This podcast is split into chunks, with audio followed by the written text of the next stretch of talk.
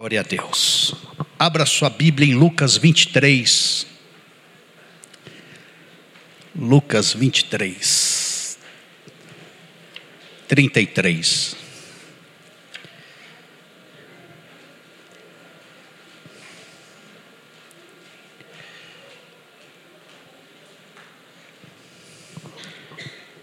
Meu tema é a cruz cumpre propósitos. Nós temos que aproveitar culto de ceia para lembrar o grande sacrifício de Jesus. Para lembrar aquilo que Cristo fez, para pregar pregar a fé cristã. Então, hoje nós vamos falar sobre os fundamentos da nossa fé. Eu sei que você já sabe, irmãos, mas eu tenho uma responsabilidade diante de Deus de sempre pregar isso. Então, mesmo que você saiba, que você já tenha ouvido, abra os seus ouvidos, não se distraia, dê vez a voz do Espírito Santo e da Sua palavra. Nós temos que relembrar a fé cristã de quando em quando, para nós ajustarmos os propósitos primeiros da nossa vida.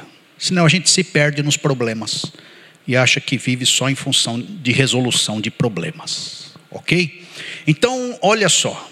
Lucas 23, 33, diz assim: Quando chegaram ao lugar chamado Calvário, ali o crucificaram, bem como os malfeitores, um à direita e outro à esquerda. Contudo, Jesus dizia: Pai, perdoa-lhes, porque não sabem o que fazem. Então, repartindo as vestes dele, lançaram sortes. O povo estava ali e a tudo observava. Também as autoridades zombavam e diziam: salva os outros e a si mesmo não se salva, se é de fato o Cristo de Deus o escolhido. Igualmente os soldados o escarneciam e, aproximando-se, trouxeram vinagre, dizendo: Se és tu, rei dos judeus, salva-te a ti mesmo. Também sobre ele estava esta epígrafe em letras gregas, romanas e hebraicas. Este é o Rei dos Judeus. Um dos malfeitores crucificados blasfemava contra ele, dizendo: Não és tu o Cristo? Salva-te a ti mesmo e a nós também. Respondeu-lhe, porém, o outro, repreendeu, dizendo: Nem ao menos teme a Deus, estando sob igual sentença. Nós, na verdade, com justiça, porque recebemos o castigo que os nossos atos merecem. Mas este nenhum mal fez. E acrescentou: Jesus, lembra-te de mim quando entrares no teu reino. Jesus lhe respondeu: Em verdade te digo que hoje mesmo estarás comigo no paraíso. Pai, fala conosco. Tira todo o ruído nesta hora. Silencia todas as vozes influenciadoras e malignas que recebemos na semana. Que a gente tenha ouvidos para ouvir a tua voz. Torne o nosso coração ávido, sedento, faminto pela tua palavra. Fala conosco, prepare o nosso coração e a nossa mente para nós nos aproximarmos da, da mesa do Senhor logo mais e participarmos da ceia. Fala conosco em nome de Jesus. Amém. John Stott no clássico A Cruz de Cristo, um livro que eu recomendo, A Cruz de Cristo, John Stott. Ele comenta nas primeiras páginas que no decorrer dos séculos, os cristãos não optaram em significar o cristianismo, em levantar um emblema, um signo do cristianismo com uma manjedoura para apontar Cristo vindo à terra, encarnando. Não foi esse o símbolo do cristianismo, no berço da cristandade. Nem também optaram por um banco de madeira, porque Jesus era carpinteiro. Um banco, uma escultura de madeira poderia falar da profissão de Jesus como carpinteiro. O símbolo também não foi uma toalha. Pelo fato deles estarem com Jesus, os apóstolos, na última ceia, aquilo foi muito significativo. Deus lavando pés de pecadores. Tem até igreja que tem uma toalha, como símbolo, falando da diaconia, do serviço, da abnegação, da humildade. Mas esse não foi o símbolo. Nenhuma pedra num túmulo. Também não foi um trono para falar da glória do Senhor. Por mais influente que seja a terceira pessoa da Trindade, sendo Deus também, não foi uma pomba. Sabemos que qualquer um desses símbolos representaria algum aspecto da vida e do ministério de Jesus com excelência, não estaria errado. Mas aprove a Deus fazer com que os cristãos dos primeiros séculos detectassem que o cerne da obra de Cristo estaria muito mais representado na cruz. A cruz foi o centro da compreensão da fé. Foi construída no decorrer da história, de forma emblemática é central, é o maior símbolo do cristianismo. A cruz se torna no palco da história o centro, cujos holofotes estão sobre ela. E a fé cristã, ela vai ser explicada no seu conteúdo, e tem que ser explicada, passando pela cruz. Fica incompleto você falar um aspecto da vida de Jesus e tentar fazer o apelo sem ir para o Calvário. Fica um evangelho manco, de segunda mão, adulterado. A impressão que dá é essa. Um evangelho coach, que pensa só em ajudar as pessoas, mas não transformar as pessoas. Então, o fato maior da vida de Jesus, da sua obra, se encontra na cruz de Cristo, ali no Calvário. A cruz era inevitável. E desde o Antigo Testamento nós vemos sinais de que ela aconteceria.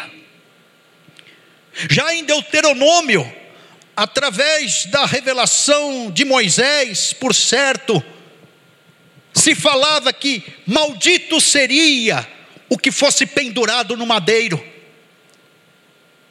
Isso foi muito ratificado pelos profetas, principalmente Isaías, a consciência expiatória de que ele, que ele tinha, de que viria o cordeiro e substituiria a humanidade. Isaías 53.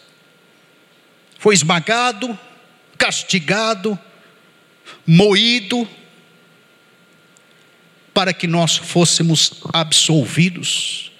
E aí Jesus entra em cena, conforme ele falou para Nicodemos, assim como Moisés levantou a serpente, o filho do homem será levantado sobre a terra, terra e atrairá muitos.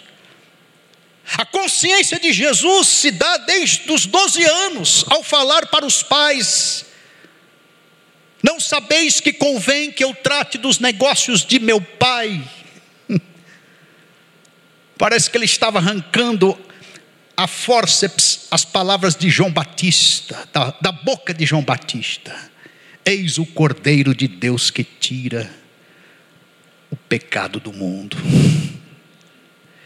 E Jesus falou para os apóstolos, no ambiente mais doméstico: o filho do homem será entregue nas mãos dos homens e o matarão, mas três dias depois da sua morte ressuscitará.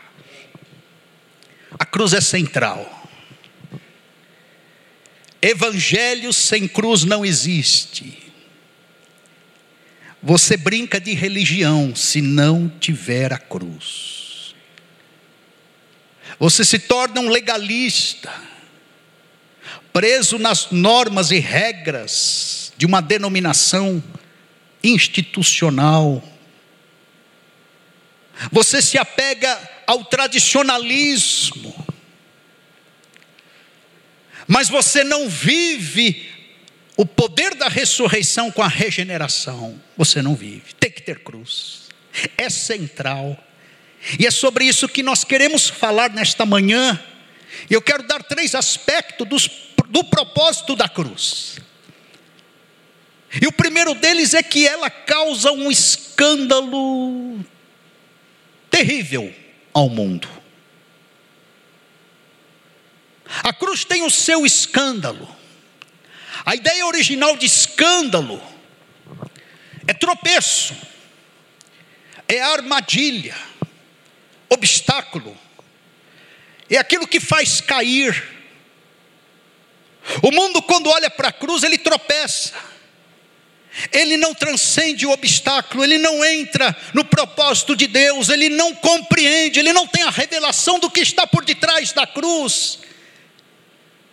Então, para o mundo é uma armadilha que mantém o próprio mundo no ambiente das trevas. E nós vemos isso nesse texto. A partir deste malfeitor, verso 39, um dos malfeitores crucificado blasfemava. Os textos paralelos falam que os dois, a princípio, blasfemavam. Esse parece que foi o mais incisivo. E diz aqui que ele estava falando contra Cristo, insultando Jesus, se insinuando, depreciando Cristo naquela situação.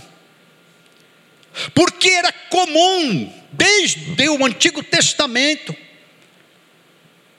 acreditar que quem fosse para o madeiro, e poderia ser um tronco tão somente, ou a cruz, seria uma pessoa desprezível, uma pessoa sem importância, uma pessoa fracassada.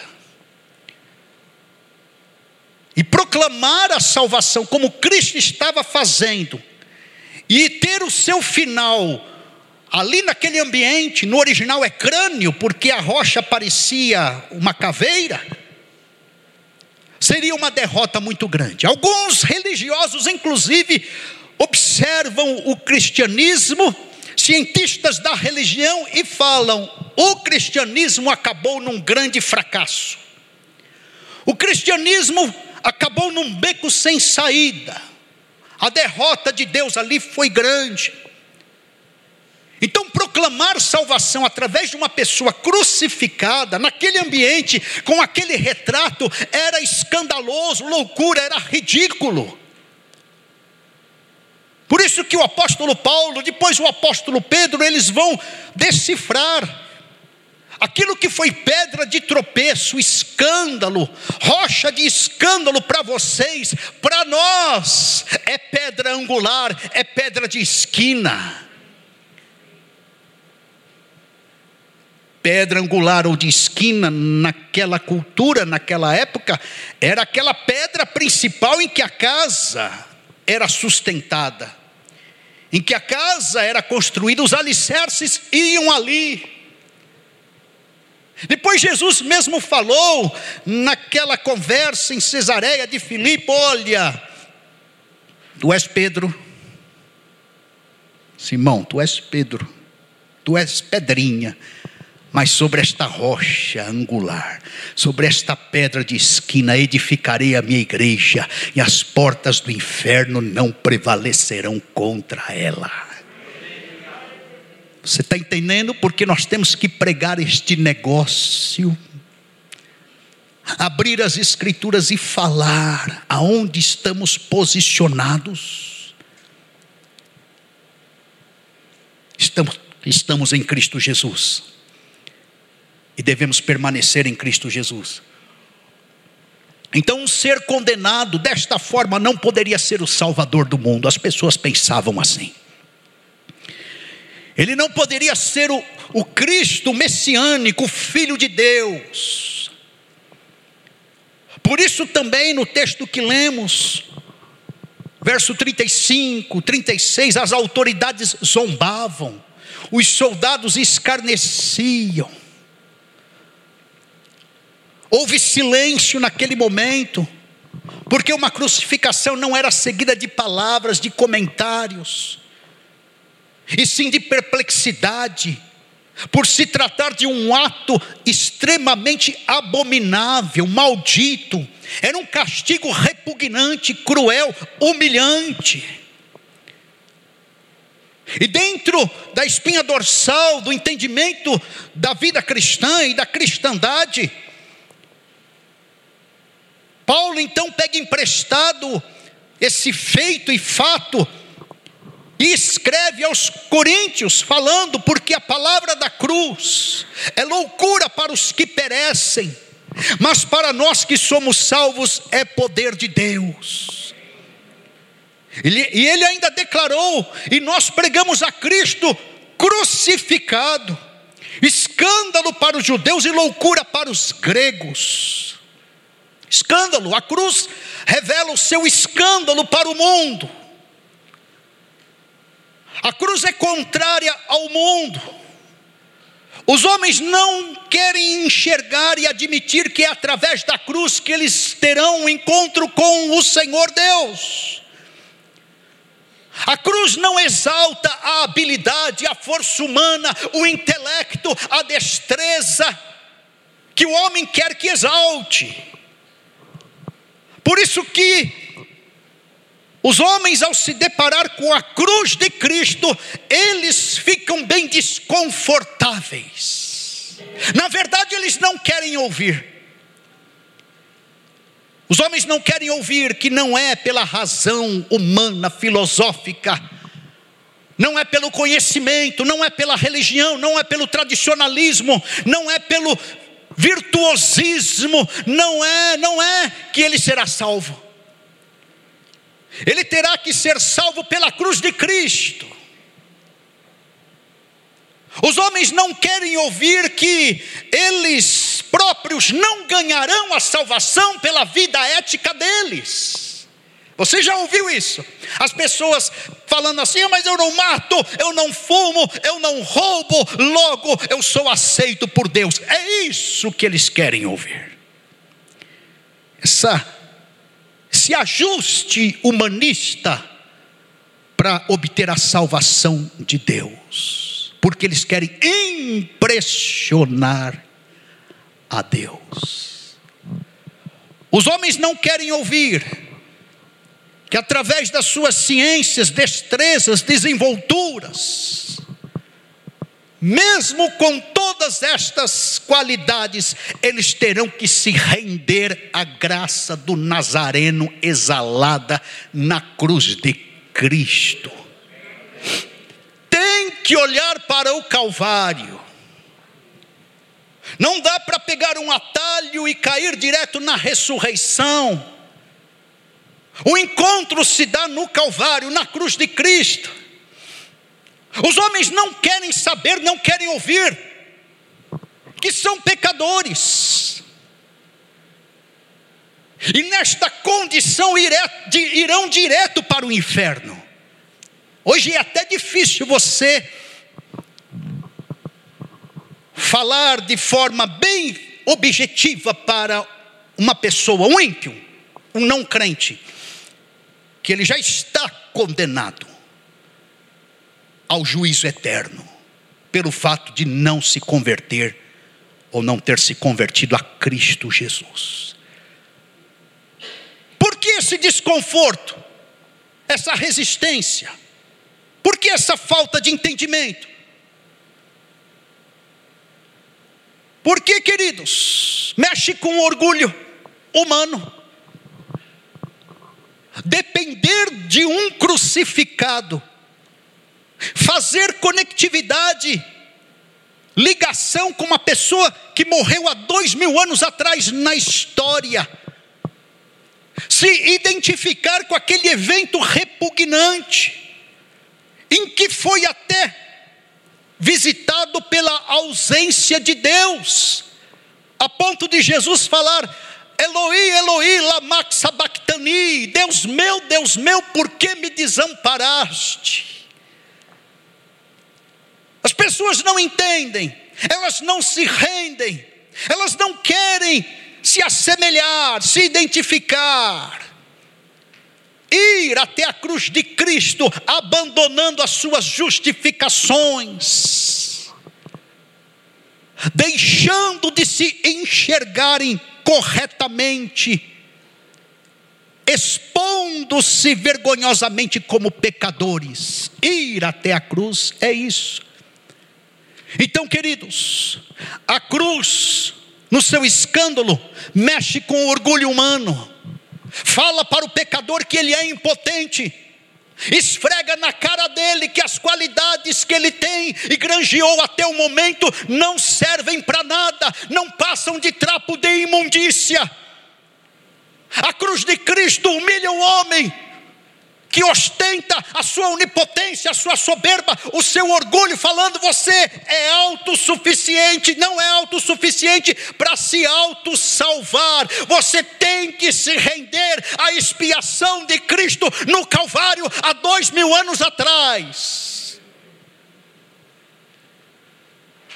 Você tem que se entregar, é isso que a cruz clama, fala. O eco do Calvário vem até nós na manhã de hoje para se expor desta maneira.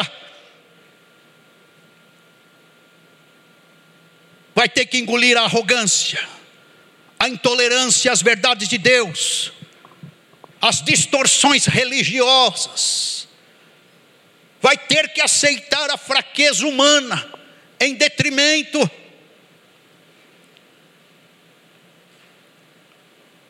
Digo, aceitar a sabedoria divina em detrimento da fraqueza humana.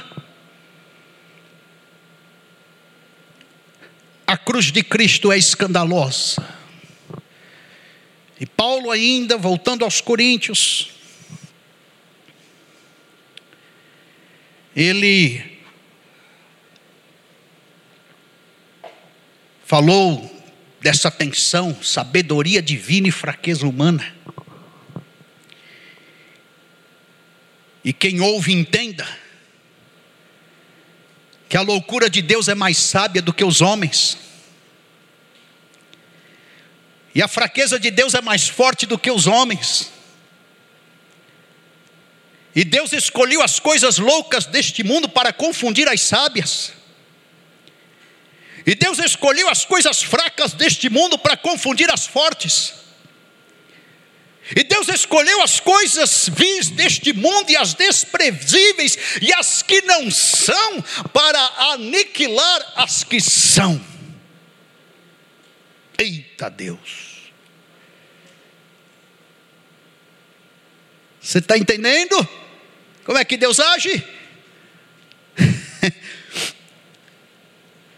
Deus pega este cenário essa cultura depreciante, esse final dramático deste carpinteiro nazareno chamado Jesus, e fala para a humanidade inteira, em todos os séculos: é isso, aí está a salvação, é nisto que você tem que crer, você tem que se render a esta verdade. A obra deste homem é que te salva e te coloca na eternidade. É por aí que você vai ter vitória eterna. É desta maneira que eu te quero. É isso, queridos. Tem gente que foge deste encontro. Mas a cruz gera a experiência de transformação de Saulo em Paulo. Este é o desempenho da cruz. E eu sei que você foi para a cruz um dia. Se você não foi, você vai nesta manhã. Ela te traslada da morte eterna para a vida eterna. A cruz, a sua mensagem, o seu objeto. Para o mundo é repudiante. Mas para nós poder de Deus para salvação. Nós cremos. Ela é a chave. É objeto exclusivo da sua glória. E nela nós nascemos de novo. É mais que fatos históricos se há alguém aqui nesta manhã se relacionando com Jesus histórico, eu quero te dizer que tem o Cristo ressurreto para você entregar a vida para Ele, se render a Ele. Ele é fonte de boas notícias. A cruz é o âmago do Evangelho. Que não seja escândalo para você mas para você que seja identificação. Estou crucificado com Cristo. Logo não vive mais o Saulo de Tarso, mas vive o Paulo, o servo de Deus, o apóstolo. Cristo vive em mim.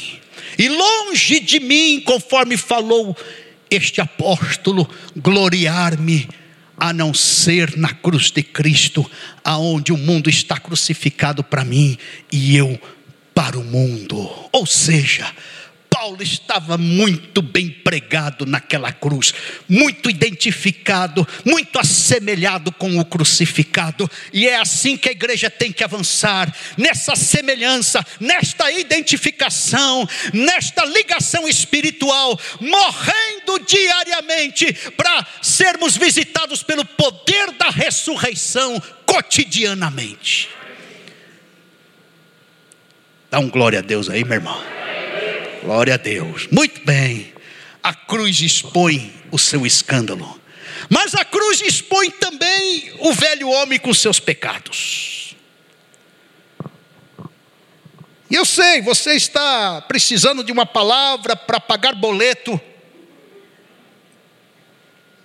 Você está precisando de um mapa da mina espiritual para dar os três passos em direção da vitória.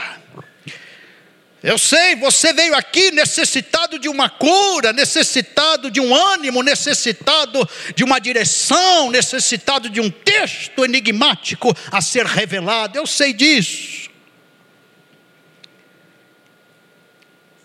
Mas esse é o primeiro passo da fé.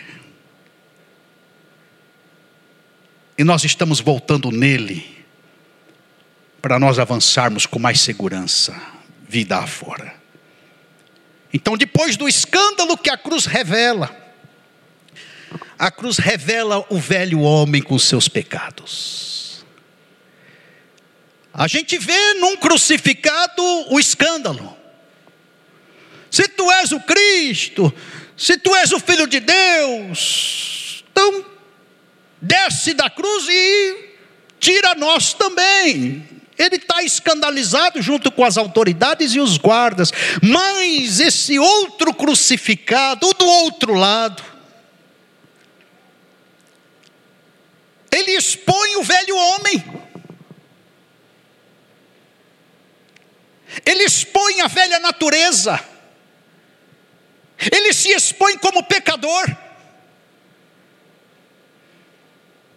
E ele, no verso 40, repreende o outro dizendo: nem ao menos teme a Deus, estando sob igual sentença. Nós, na verdade, com justiça, estamos aqui. Aspas, parênteses. Recebemos o castigo que os nossos atos merecem, mas este aí que está no meio, nenhum mal fez. Então, o ladrão penitente, assim chamado por alguns comentaristas, teve no mínimo um bom senso, um lampejo de moral, reconheceu seu castigo e percebeu o contraste do santo que estava ali no meio sendo crucificado. A cruz faz isso, ela cumpre este papel, ela expõe a maldade humana. Por isso que o mundo não quer ir para a cruz. Porque quando ele se aproxima, ele vai percebendo, o indivíduo do mundo caído, ele vai percebendo o seu pecado, ele vai percebendo a sua natureza, ele vai percebendo os seus defeitos, o seu tamanho, a necessidade que ele tem da expiação, e ele não se aguenta, e ele foge. Por isso que a gente convida algumas pessoas para virem na igreja, mas a culpa inconsciente e que lateja afasta ele do convite da igreja, consequentemente de Jesus. Este penitente aqui, porque estava na cruz também, manifesta a própria vulnerabilidade. Se expõe diante de Deus, expõe os seus próprios pecados, Na cruz, irmãos, os pecadores demonstram um profundo senso da própria natureza caída. Igreja tem que ter cruz. Evangelho tem que ter cruz.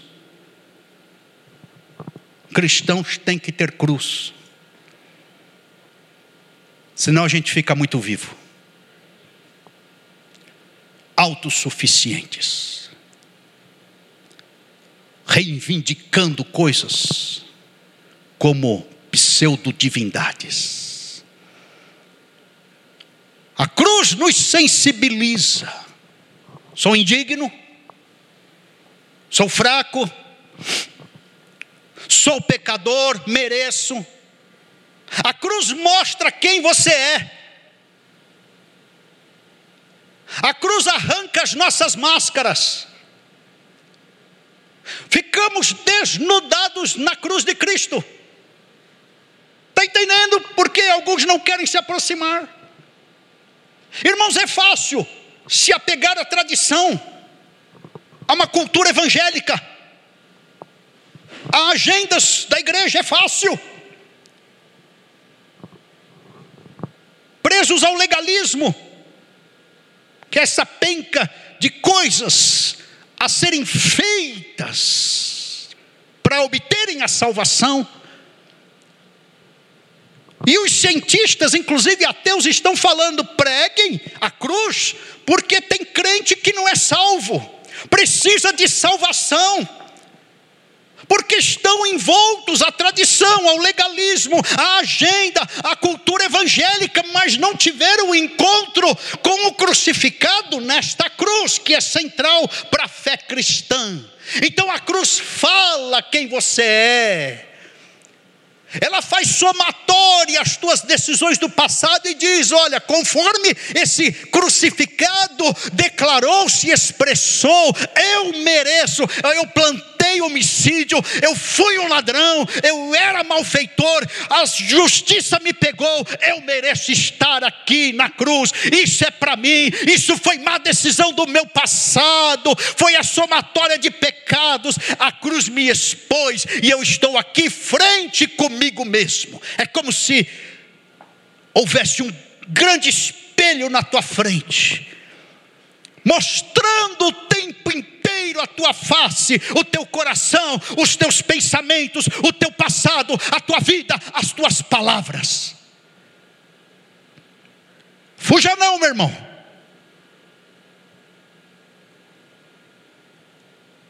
Está entendendo que a palavra é essa?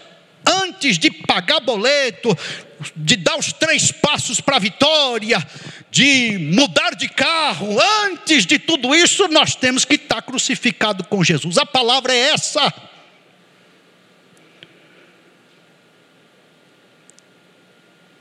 O velho homem vem. E você tem que se manter e estar nela de forma humilhante e vergonhosa. O momento é dramático. Não é fácil. Deus nos pegar e nos mostrar quem somos. Inclusive, uma pregação dessa esvazia a igreja. Porque nesse momento vem angústia, desespero,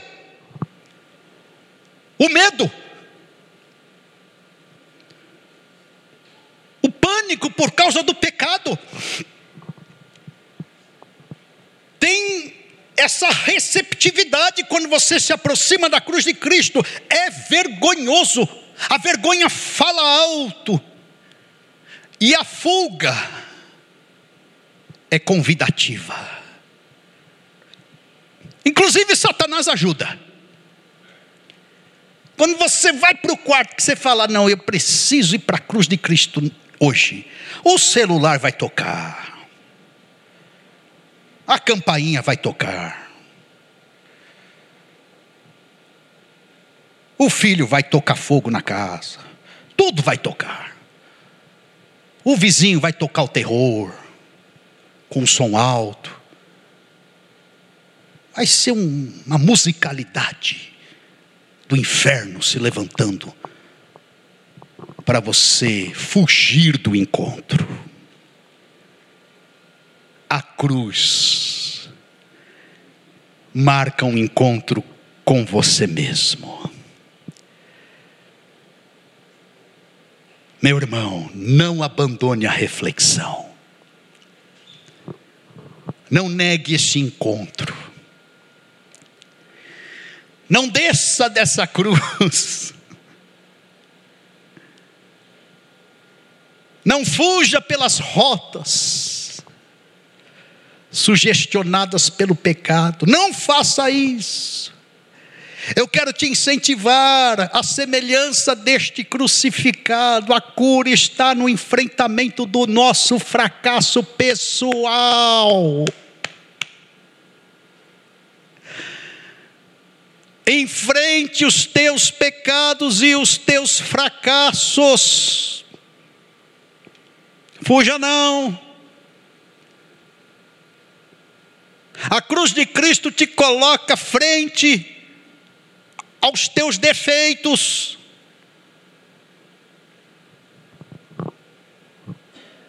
Foi o que esse crucificado fez com justiça. Recebo o castigo que eu mereço. Meu velho homem está sendo exposto.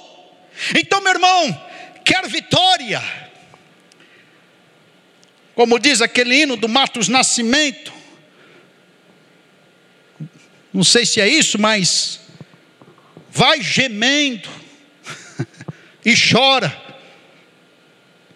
Pare de empurrar para outros os teus pecados. Teu pecado tem uma etiqueta, está o teu nome lá. Não, não adianta colocar um um disfarce, arrancar etiqueta, jogar na gaveta do marido, do filho, do Estado, do pastor, da igreja. Não, é teu pecado pecado tem a tua chancela, vai lá e não empurre isso para debaixo do tapete. Pare de se encher de desculpas. Pecado é para ser confessado, chamado pelo nome, excitado na consciência. Com as explicações insustentáveis. Presta atenção aqui, igreja. Brasileiro tem uma lábia de malandro, inclusive com Deus. E aí a gente fica se explicando para Deus. Se tem alguém que não leva rasteira, é a Trindade. Esses imbróglios, confusões, arquiteturas mentais, só você acredita.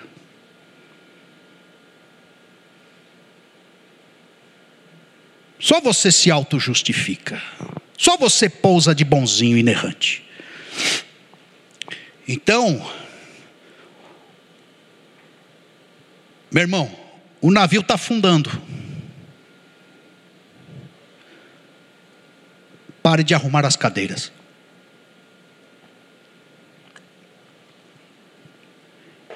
Foque na coisa certa.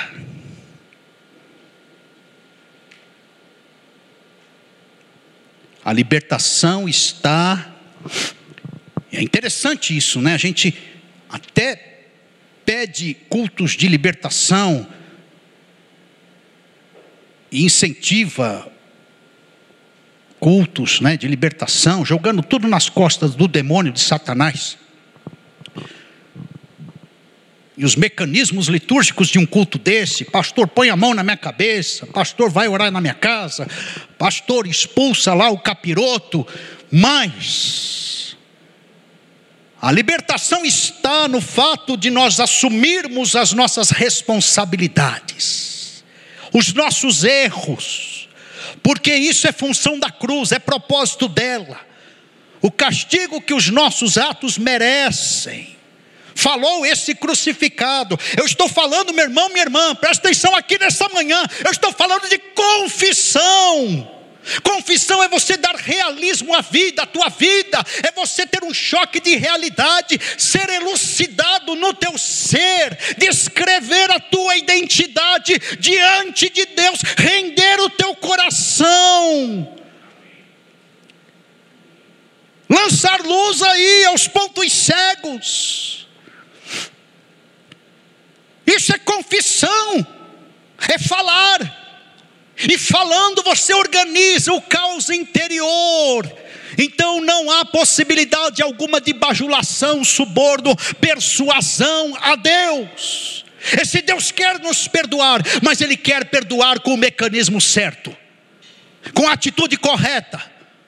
Por isso, irmãos, que o hipócrita, o cínico, o irrealista, o que camufla, não avança na vida, ele vai patinando e como diz Hebreu, já era para ser mestre, mas ele está ainda se alimentando do leitinho, das coisas de Deus, e era para ser um referencial, um mentor, uma coluna. Então está aqui, mecanismo certo é confissão, que pressupõe fé e arrependimento. Olha só, queridos, dois crucificados. Um se escandalizou e o outro se expôs. Eles tinham muitas coisas em comum. Eram comparsas. Tem gente até que ousa dizer que eles eram da gangue de Barrabás. Barrabás escapou lá e esses dois foram pegos e foram para a cruz. O terceiro ali era Barrabás. E foi Jesus no lugar de Barrabás. Comparsas, mesma condenação, suspeitos de assassinato, ambos pecadores, malfeitores, muitas coisas em comum, ambos ladeando Jesus. Por certo, as distâncias eram iguais. Ambos passaram cerca de seis horas na presença de Jesus. Deixa eu abrir um parênteses aqui. Irmãos, você tem só seis horas de vida, o que, que você faria? Tua vida acaba hoje, lá para cinco e meia da tarde. O que, que você faria?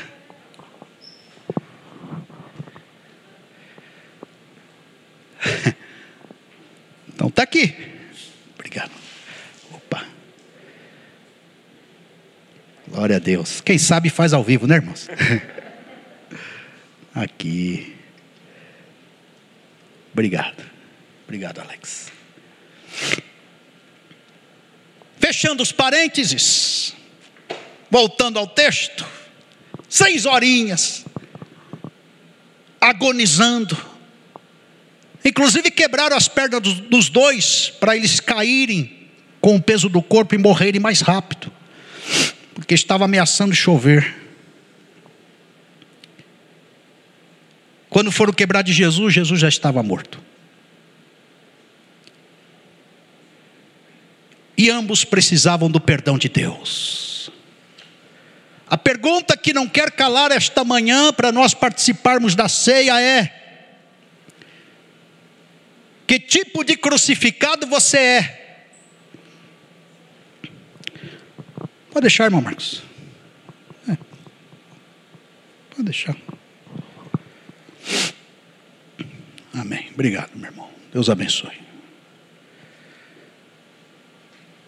Que tipo de crucificado você é? Porque um, conforme esses dois comparsas, continuou impenitente. Seis horinhas para morrer, ele resolve ficar incrédulo, indiferente, impenitente. Não és tu, Cristo. Salva-te a ti e a nós também. O outro, o outro não. O outro se desarmou. Já não estou no momento bom eu acho que eu vou morrer, eles poderiam morrer até no máximo três dias. Tem crente assim, né? Você prega no domingo, ele fica agonizando três dias para morrer. O miserável não morre. Ele vai agonizando, e aí não, não, não, quer ser crucificado, não quer morrer, e agoniza de um lado. Aí você vai e quebra as pernas dele, e ele continua vivendo, ele não quer morrer, ele está muito vivo. Tem crente assim, tem esposa assim, tem filho assim, tem pastor assim. Mas graças a Deus, isso é na outra igreja. Aqui não, né? Mas o outro contempla a santidade de Deus e se rende. Este nenhum mal fez. O incrédulo, indiferente, julga Jesus sobre a sua onipotência. Você não é o Messias. O outro repreende ele, com temor a Deus, falando, nem menos, mesmo, menos digo, você teme a Deus, ou seja, este que está no centro aí é um santo de Deus. Esse blasfemo critica Jesus por não fazer nada. Tem crucificado assim. Fica criticando Deus, fica criticando Jesus. O Senhor, o Senhor não vai fazer, não. E, e aí, e não fez. Olha, é crente bomba, né? Eu vou explodir a qualquer momento, eu vou desviar a qualquer momento, eu vou blasfemar a qualquer momento. Mas o outro se calou repreendeu lá o, o comparsa para não piorar a situação, repreendeu ele. Tem crucificado que murmura diante de Deus, insulta, blasfema. Às vezes a gente até se escandaliza. Mas tem crucificado que intercede, que ora, que não duvida, que acredita. que opta pela misericórdia de Deus, Senhor, lembra-te de mim. Igreja, qual papel nós estamos encarnando e vivendo? Que tipo de crente, de crucificado com Cristo nós somos? Porque tem crucificado que chega bem pertinho de Jesus e você olha e fala, está crucificado com Jesus, ali ladeando Jesus, mas não sai debaixo do juízo de Deus. É como Jesus falou certa feita: olha, deixa aí o joio crescer com o trigo, não arranca não. Então tá junto, a gente pensa que está perdoado, mas ainda não saiu debaixo do juízo de Deus. Está lá. O outro não. Já estou no juízo. A coisa não está boa. Eu quero entrar no teu reino. Não basta, presta atenção aqui, igreja, ficar perto de Jesus. Tem que entrar no reino de Jesus. Coisa boa é essa. Degustar a parte boa, a qual não será tirada. Senão a gente fica na cozinha lavando panela, como Marta, mas coisa boa é ser discípulo, estar aos pés de Jesus, ouvindo Ele, obedecendo a Sua palavra, ajustando o coração ao crucificado. Coisa boa é essa, a boa parte. Vem luta, vem Satanás, vem doença, vem Covid-19, não será arrancada. A glória introjetada no nosso coração, a certeza da salvação, mesmo nessa terra. É isso que vale a pena. A gente olha para o sofrimento, relativiza ele, a gente olha para as lutas, tira um barato dela, a gente olha para o, enfim, o drama da vida de pessoas que nos cercam, problemas à, à torta e à direita, e a gente avança sem vitimização, porque nós estamos convictos do nosso chamado, porque já colocamos os nossos pés, e os dois, no reino dos céus. Essa é a boa parte, não será tirada. A cruz faz isso, queridos.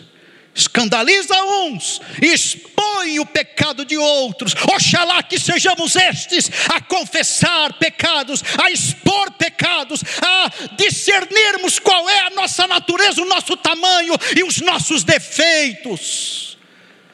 Discerna isso aí, meu irmão se perceba diante de Deus, entenda a sua personalidade, o seu caráter, a sua estatura.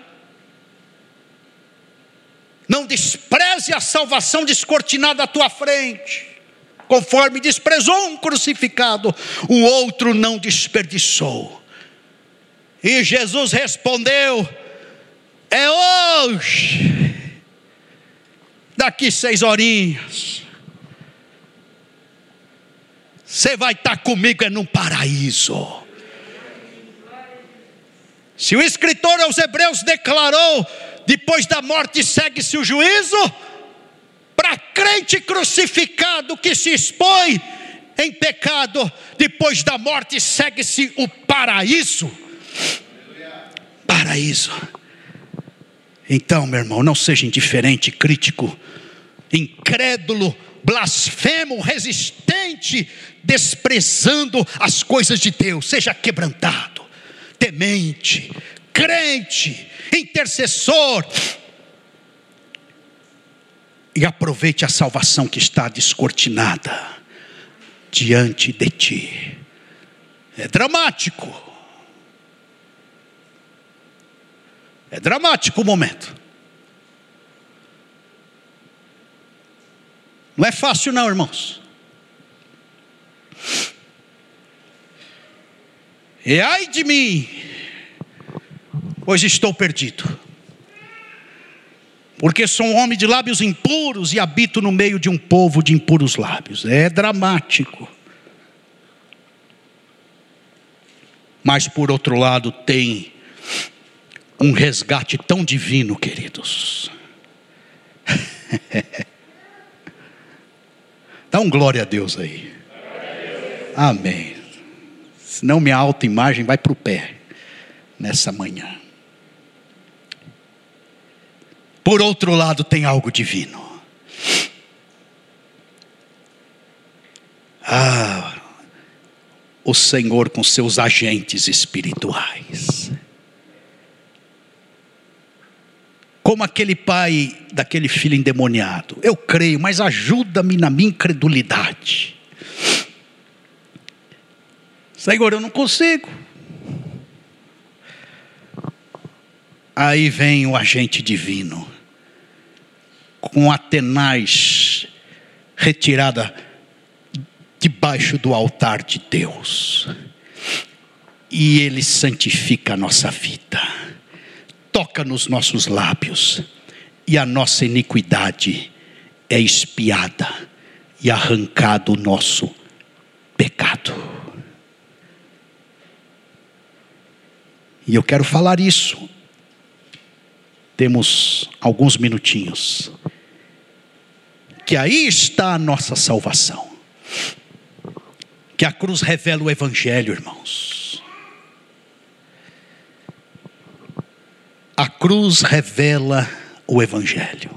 E o Evangelho é a nossa salvação. O Evangelho é Cristo Jesus. O Evangelho é essa obra é o único que corrige a relação de pecadores com Deus.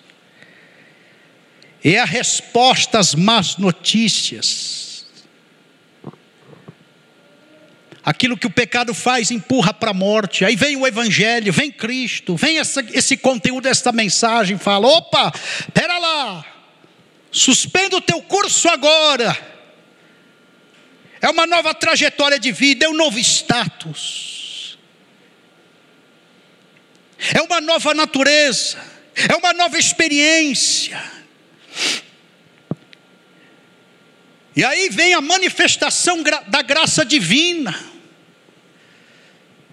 que pega os vereditos contra nós, rasga toda a sentença, nos tira do banco dos réus, nesse tribunal de Cristo, de Deus, do grande juiz. O Evangelho pega o nosso pecado e lança sobre Cristo, nesse momento, nessa cruz. O Evangelho afrouxa a perfeição absoluta que todos nós pensamos que devemos ter. O Evangelho quebra os padrões tirânicos deste mundo. O Evangelho te deixa na liberdade de você ser filho, mesmo sendo imperfeitos. O Evangelho fala para você: você não vai ser funcionário, empregado, escravo. Eu não vou te tratar como funcionário, escravo, empregado. Eu vou te tratar como filho. Ele cessa os mecanismos de compensação. Olha, Deus, se o senhor fizer isso, eu faço aquilo. Ou se eu fizer isso, será que o senhor pode fazer isso para mim? Não, não tem mais isso. E quando vem Satanás com a voz acusadora, o evangelho silencia. Ele dá um grito de basta, chega. Esse é o evangelho é salvação para quem não merece, e eu me incluo nela. É perdão divino para quem deveria receber castigo. E aí, quando eu me deparo com o Evangelho, eu percebo que as misericórdias do Senhor são a causa de não sermos consumidos. Hoje mesmo estarás comigo no paraíso é dádiva, presente de Deus. Eu estou falando de perdão divino, irmãos. Eu estou falando de justificação. Eu estou falando de redenção. Eu estou falando de substituição, de ira aplacada, de propiciação. Eu estou falando de libertação do pecado, de você mesmo. Você precisa se libertar de você mesmo. Estou falando de opressão maligna, demoníaca. O Evangelho nos liberta de tudo isso. Não viva miseravelmente salvo, esquizofrênico, cheio de complexos, de paradoxos. Você tem o antídoto do céu para viver e você está vivendo de forma medíocre. O Evangelho tem cura, tem ajuste, tem libertação, tem amor, tem graça. Desfrute disso. Vivemos miseravelmente salvos, num banquete disponibilizado, estamos bebendo água. Vida espiritual de terceira mão, dependendo de oração de terceiros, de culto de ABC, de mecanismos litúrgicos, de abracadabra evangélico. E onde está a vida abundante do Senhor Jesus Cristo disponibilizado no Evangelho? Cadê o semblante alegre desse crente, dessa irmã, desse jovem, desta criança, deste ancião? Parece que a vida cristã é viver na face dessa terra. Vem o neopentecostalismo falando: viva tudo aqui, compre um iate, compre uma mansão, e aí você vai ser feliz. Mentira! O Evangelho é para você ser alegre hoje, cheio do Espírito Santo hoje, pleno hoje, satisfeito hoje com iate, sem iate, com dinheiro, sem dinheiro, curado, com doença. Isso é o Evangelho.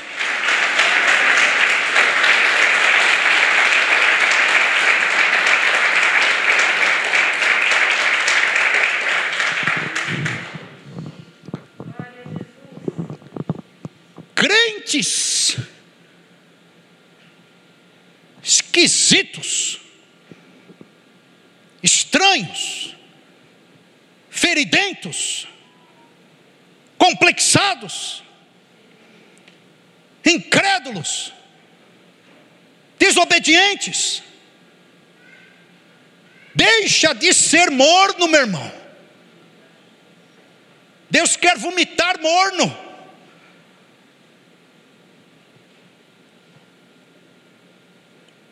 O Apocalipse fala que Deus até prefere que você seja frio. Agora, se está no barco do lado de cá, viva até as últimas consequências. O Evangelho. Vou dizer, hein? É maravilhoso, hein?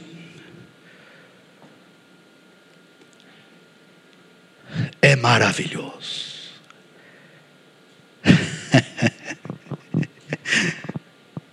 Glória a Deus. o resto é resto.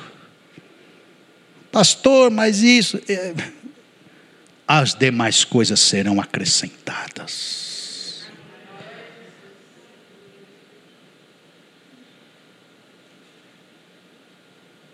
Vou propor para a diretoria um estágio na África.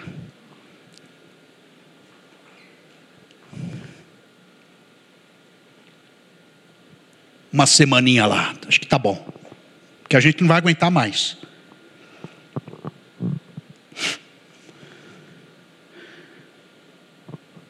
Estágiozinho. Por isso que a receita para alguns crentes, quando começa a dar trabalho, não é mandar ele para o culto. É que agora não pode, né? A gente não pode fazer visita. Mas pegar ele aqui assim, abraçar falar: Vamos dar uma volta lá em, em Pirapitingui lá. O que, que tem lá em Pirapitingui? Tem o Vale dos Leprosários. Vamos, vamos, vamos lá. O crente começa a murmurar muito, a gente dá um abracinho nele assim, sem passar Covid-19. Vem cá comigo. Vamos entregar umas marmitex aí na rua.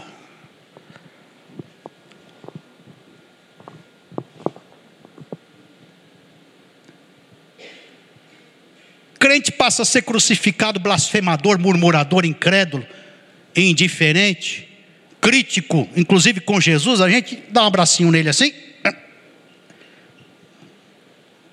Vem cá, vamos visitar o irmão fulano que está pior que você. Ah, pastor, mas eu não tenho agenda. Tem, não, agora você tem. Vamos lá na casa dele. Vamos lá na casa dele. Amém, queridos? Aí, meu irmão, você vai perceber que você é um sacerdote, rei, abençoado. E Deus, para constranger ainda mais, que Deus é maravilhoso, Ele vai te usar lá nessa casa, lá nesse leprosário, lá na casa do irmão que está com a vida mais torta que a tua. Deus vai te usar lá, para te constranger ainda mais. E você agradecer pelo fôlego, pela vida, pelo que tem te levar num, num barraco que o pau está comendo lá. Aquele marido assim que bebe, drogado, espanca a mulher no café da manhã, no almoço e no jantar. Te levar lá. Aí para você voltar para tua casa, olhar para teu marido e falar: Meu Deus do céu, é um querubim, meu marido. Esse homem, é eu não sei se é serafim, se é querubim. Eu estou em dúvida teológica dentro da angeologia. Não é isso, irmãos? Eu quero ver você sem máscara. Agora não, que estão filmando. A turma está doida para pegar a gente, né? Numa, numa falha, num erro. Mas quando eu ver você sem máscara, eu quero ver você sorrindo mesmo que tenha uma faca encravada nas costas, sangrando pelo sofrimento diário que vive. Se alegre, meu irmão. Celebre a vida cristã. Nós já estamos com os dois pés no paraíso, isso é o Evangelho. Só não decepcione Jesus, seja o crucificado correto. O que deu um pito no outro, falou, cala a boca, a coisa não está boa. O que falou, reconheço a tua soberania. O que chegou para Jesus e falou: Lembra-te de mim quando entrares no, no, teu reino, só seja o crucificado correto. Para você ter o reino. Muito bem, glória a Deus. Pedi para a diaconia colocar a mesa aqui. Nós temos cinco minutos para ministrarmos a ceia do Senhor.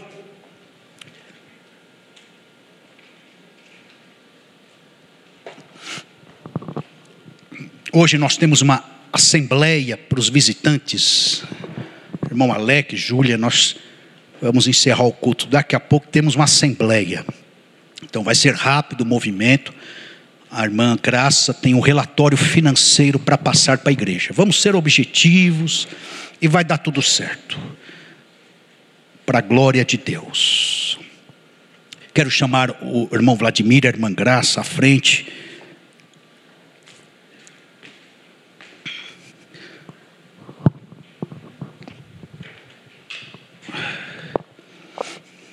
Nós vamos distribuir a, a ceia do Senhor. E já vamos encerrar o culto. Feche os teus olhos. Pai, obrigado por esta mesa. A cruz de Cristo gerou escândalo, mas nós superamos o escândalo. A cruz nos expõe. Essa mesa fala disso. E ela soma a esses dois símbolos. E ela cai no Evangelho de Cristo Jesus, falando do teu sacrifício. Este pão é o teu corpo, que foi partido por nós. Este suco de uva é o teu sangue, que foi derramado por nós.